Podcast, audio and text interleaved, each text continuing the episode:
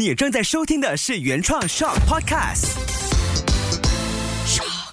比赛完结束之后，你的第一个感觉是什么？我下台的感觉是很开心的，为什么呢？因为说完故事了，嗯，然后你当下感受到的是什么？嗯，可以享受别人讲故事。哦，那别人给你掌声的时候呢？你讲的时候大家都在听，你那个感觉又是什么呢？很大的力量，因为听啊拍大声。哦，就别人给你的很大的力量，对，是不是很过瘾？有没有很享受？有 哎，你还记得比赛前的紧张吗？记得嗯，那现在你可以带着这份享受挑战更多事情了，对不对？有啊，弟弟，你看到狗狗练习讲故事比赛，你感受到什么呢？我感受到狗狗很努力。很努力哦。拜，谢谢。谢谢我两个孩子即兴的分享，经历了一些事件之后，个人的转变以及当中的收获。其实每一件发生在孩子身上的事情，都能带来一些细微的变化，或者说是正面的意义。所以刻意记录，让孩子去感受到、feel 到，在他成长中的潜意识里面是加分的。其实也算是一种成长的祝福。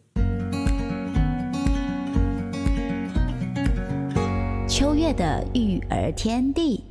欢迎收听秋月的育儿天地。Hello，我是秋月。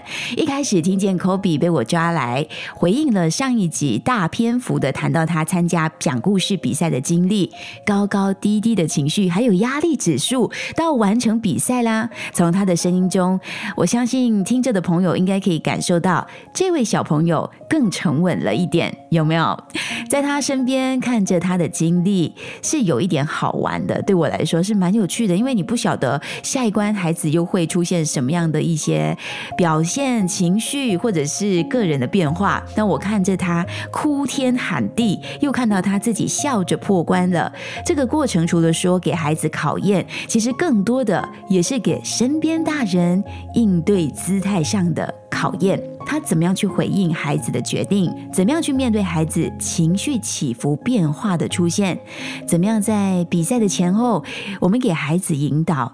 这些其其实都回到来我们大人的身上，对不对？其实更多考验是给我们的，所以我常觉得育儿路上的 everything happens for a reason。我们可以一边痛一边去想各种方法，然后再扬起嘴角陪孩子去面对，这是最美好的过程了。那我在完成了这一关之后呢，马上就意识到一件事情特别重要，在孩子刚收获到一些很不错的经验的时候，他觉得很满足。你看见他已经好像松懈下来，放松了，吐出了一口气，他的感受。他的状态最好的这个时候呢，马上给他另外一个成长功课。那这个功课给的时间点其实也挺重要的，必须在他感觉最良好的时候提出，他才会 最愿意的去聆听你的安排，也更愿意跟随你的建议去完成。诶，所以说孩子要察言观色，看大人今天的心情好不好，才 ask for something。可是对于大人来说，我们其实也是看着老板的脸色去做事的呢。那孩子在成长过程当中，他会逐步的去摸索出他面对这个世界的能力。而我想要先早早教会孩子的是这一套收放自如的快乐小方法。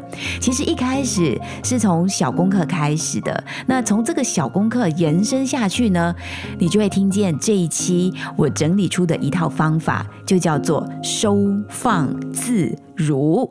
自己感觉其实很容易记，因为这四个关键词“收放自如”也真的蛮实际好用的。嗯，让孩子的快乐收放自如，我觉得身旁的大人也可以在面对孩子的时候收放自如。所以希望你听完之后也可以尝试用用看。收放自如的第一个字“收”，就是让孩子学会收集眼前的快乐，就是去收集一点一点的小快乐，让经验挤满了快乐。比方说，在孩子参加完讲故事比赛的上个星期，我就在隔天早上送他去学校的时候，跟他说：“哎，今天你下课之前去想一想，这一天你在学校经历了什么事情，让你觉得快乐的，可以在车上跟妈妈分享。你在学校收集到五件。”件快乐的小事。那一天接他放学，他特别快乐，因为他感觉就是做好了功课。上车他就跟我说：“妈妈，我有五件快乐小事。第一件呢，就是今天我带领同学朗读很顺利。第二件快乐的小事，他说食堂有叉叉同学跟叉叉同学他的好朋友坐在他身旁一起吃早餐，他特别快乐。”孩子第三件快乐的小事其实也很简单，就是他下课有多的时间可以泡在图书馆。第四件快乐的小事，他说今天妈妈做的饭团便当特别好吃。第五件快乐的小事其实也蛮真实的，就是他说今天的功课不太多。那快乐出现的时候，我们就要让孩子去学会享受。学会这件事，收放自如的第一个，让孩子学会收集眼前的快乐，其实也是一种刻意的去练习记录美好。像是之前在韩剧《我的出走日记》里面呢，有收获到一句话，最后一集的时候出现的这段话：每天试着开心五分钟，每一天想办法去收集四秒、七秒的快乐，集满五分钟。它其实某种程度上，这个概念跟我的第一件事情很相似。储存够多的快乐，我们就能够随意的去安顿好自己的心情，随时都可以因为想到什么就微笑，甚至是傻笑。其实能够傻笑的人是很幸福的。我这就想到中学的时候呢，搭乘校巴回家的时候，我记得有一幕是在这个交通灯前，我靠在靠窗的位置上，一个人爆笑很久。很久忍住，然后笑到流泪。你说我尴尬吗？其实当下没有哎，一点都不觉得尴尬。我反而那时候觉得很好玩、很有趣。我怎么可以笑那么久？那现在这个感觉还非常的深刻。就是对我来说，我长这么年长了，我还是可以记得当时 那种快乐奔放的感觉。所以当一个人微笑的时候呢，其实全宇宙都会爱上他。微笑是一种情绪的表达，你可以自己笑。那更好。作为成年人，我们已经可以很懂得去控制自己的情绪，让笑口常开。那对于还不能够控制自己情绪的孩子来说呢？他们应该如何保持微笑？让快乐常在呢，就是从学习刻意记录自己觉得快乐的小事情开始练习，让孩子日常随时能快乐起来的小方法。除了请孩子练习主动发现和记录自己身边的快乐的事情，还有一些是能够在日常中一起让快乐发生的事情哦。这就来到收放自如第二个字放。这也是我希望孩子可以学会的一个能力，固定日常放风的时间，给孩子能够解放内在外在的需求，像是和孩子在公园里跑一跑，和社区的孩子玩追追，或者是躲猫猫，聊一些有的没的，嘻嘻哈哈的骑着脚车。这个带孩子出游放风也是一个选择。这些活动呢，看起来是很简单、很轻松、很如常的，但它很多功能。能不仅仅是可以增加孩子的体能跟力量，更大的好处呢，就是让孩子跟你都有机会开心大笑，忘我的笑，情绪是奔放自在的。这些可以让孩子保持活跃状态的活动，更有助于减轻他们的压力，释放体内多余的电力，让孩子可以用一种更健康的方式来呼吸。你相信吗？他们在公园里面的呼吸，跟他们面对课业的呼吸，那个状态是不一样的。身心健康的孩子，对自己的自我价值，他也会有更积极的一种理解的方式，更懂得去看见自己情绪，去拥抱自己。那可以鼓励孩子参与他喜爱的运动哦，像如果他特别喜欢球类的，或者是羽球，就多陪陪他做这件事情。这也是让孩子主动去寻找快乐的方。方式之一。而且重点是健康又有益身心，从小就开始让他摸索到这件事情的能力，其实相对来说，他长大了之后，你可以更放心。你有没有想过，孩子成长过程当中，你会特别想要教会他什么样的能力吗？趁他还小的时候，其实这一期整理出收放自如，就是让孩子收集快乐的方法，是我最先想要教会孩子的事情。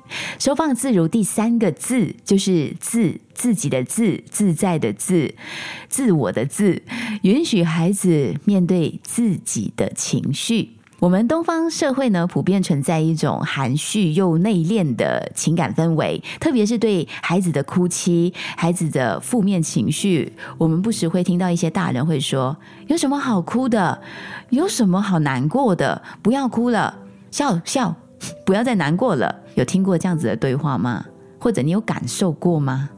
孩子最后他还哭得下去吗？还是他笑得出来吗？不知不觉中，这些比较刻板的印象的对话，就压抑了孩子自己的情绪。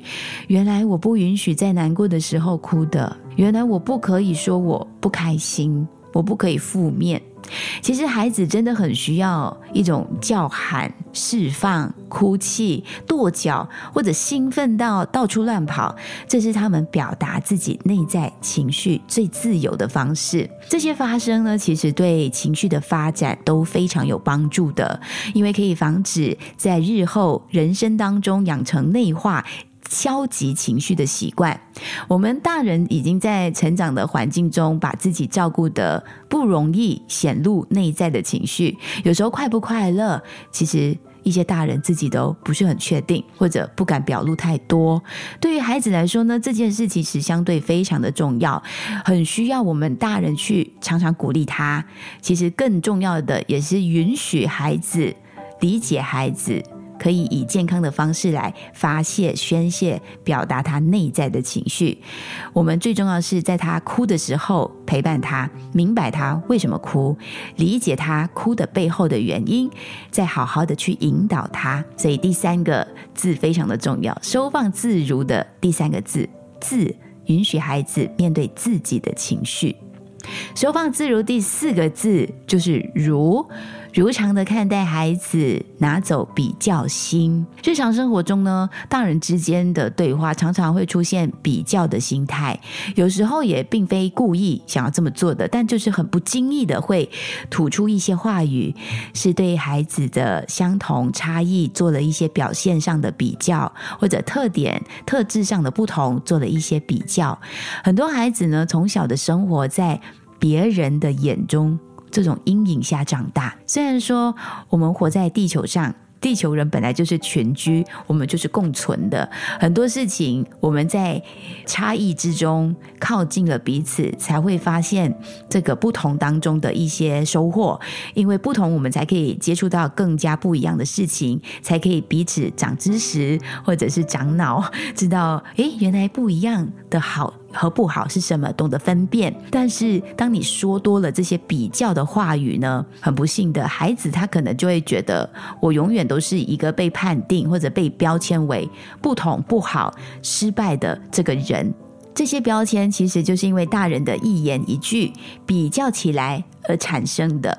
因为对于一些家庭教育来说，其实我们还是需要保持每个家庭、每个孩子、每个大人都有各自的特点。都是不同的，但是我们常常喜欢标准化、统一化，所以很多孩子在这种统一的标准之下呢，他就会觉得不舒服、不自在了。我就是一定要跟别人一样，就才是对的。所以，我们大人可以试着多多考虑孩子的内心感受。就是，其实我们也一样，我们曾经也是孩子嘛。我们小时候也不喜欢听到大人用我们的这些表现来跟其他孩子做比较，所以这些目光、这些评价都可以放一边。我们不需要让孩子太早进入这个社会化的过程，就是一定要按照同一个标准的学习方式或者生活方式才算是最好的、最对的、最棒的。我们应该尊重孩子个别的个性，让他有自己的成长路径。这样说出来很简单，但实际上在日常中要马上拿掉比较新的这种话语，或者已经是一种常态的情况，是不太容易的。所以就慢慢来，一步一步的，至少在孩子面前，我们可以比较如常的去看待他。收放自如这四个字整理出的收集快乐的小方法，让孩子可以在很轻松、很日常的时候就掌握得到。这是我希望可以给孩孩子在很早的时期先有的一份能力。你呢？你会刻意教会孩子什么能力呢？如果你自己也有一套小方法，或者是有不一样的见解，也欢迎你可以发个讯息让我知道，可以跟我多交流。也希望你觉得从这一期的内容当中，可以感受到收放自如的快乐。大人也可以一起操作看看哦。就像孩子和我说了今天五件快乐的小事，其实他在说的过程，我感觉到他的喜悦，我内心也会跟着一起跳舞，就也会很快乐。然后我也会自己回想。我今天有哪五件快乐的小事？有哎，我今天顺利录完了这一期 podcast，那我也会告诉我孩子说：“妈妈今天有其中一件快乐的小事，就是我知道你正在听着 podcast，就是有些朋友会私底下听了，会告诉我，哎呀，听了这一期觉得怎么样？或者他平常觉得没有什么力量了，没有什么力气面对孩子，他听完之后，他也觉得哎。”好像又恢复了战斗力，就这样跟我分享几句话，我也觉得很快乐。就是我就从中收集到了自己的小快乐，所以快乐是可以分享的。这句话是完全成立的。也希望今天的节目内容能够带给你一些亲子对话上的想法，家庭生活更和谐美好，也更有热情去面对孩子。如果你喜欢秋月的育儿天地，欢迎在各大收听平台按下订阅，开始 follow。起来！如果你在各大平台 Podcast 收听的话呢，请帮我按下五星评分，也告诉我为什么你会喜欢这档节目，也欢迎推荐给身边需要的家人和朋友一起来收听。如果你想发现更多我的育儿日常和亲子沟通的分享，欢迎追踪我的 FB 和 IG，搜寻一下就可以找到我了。秋月的育儿天地，搞懂孩子不费力。我们下期再见，拜。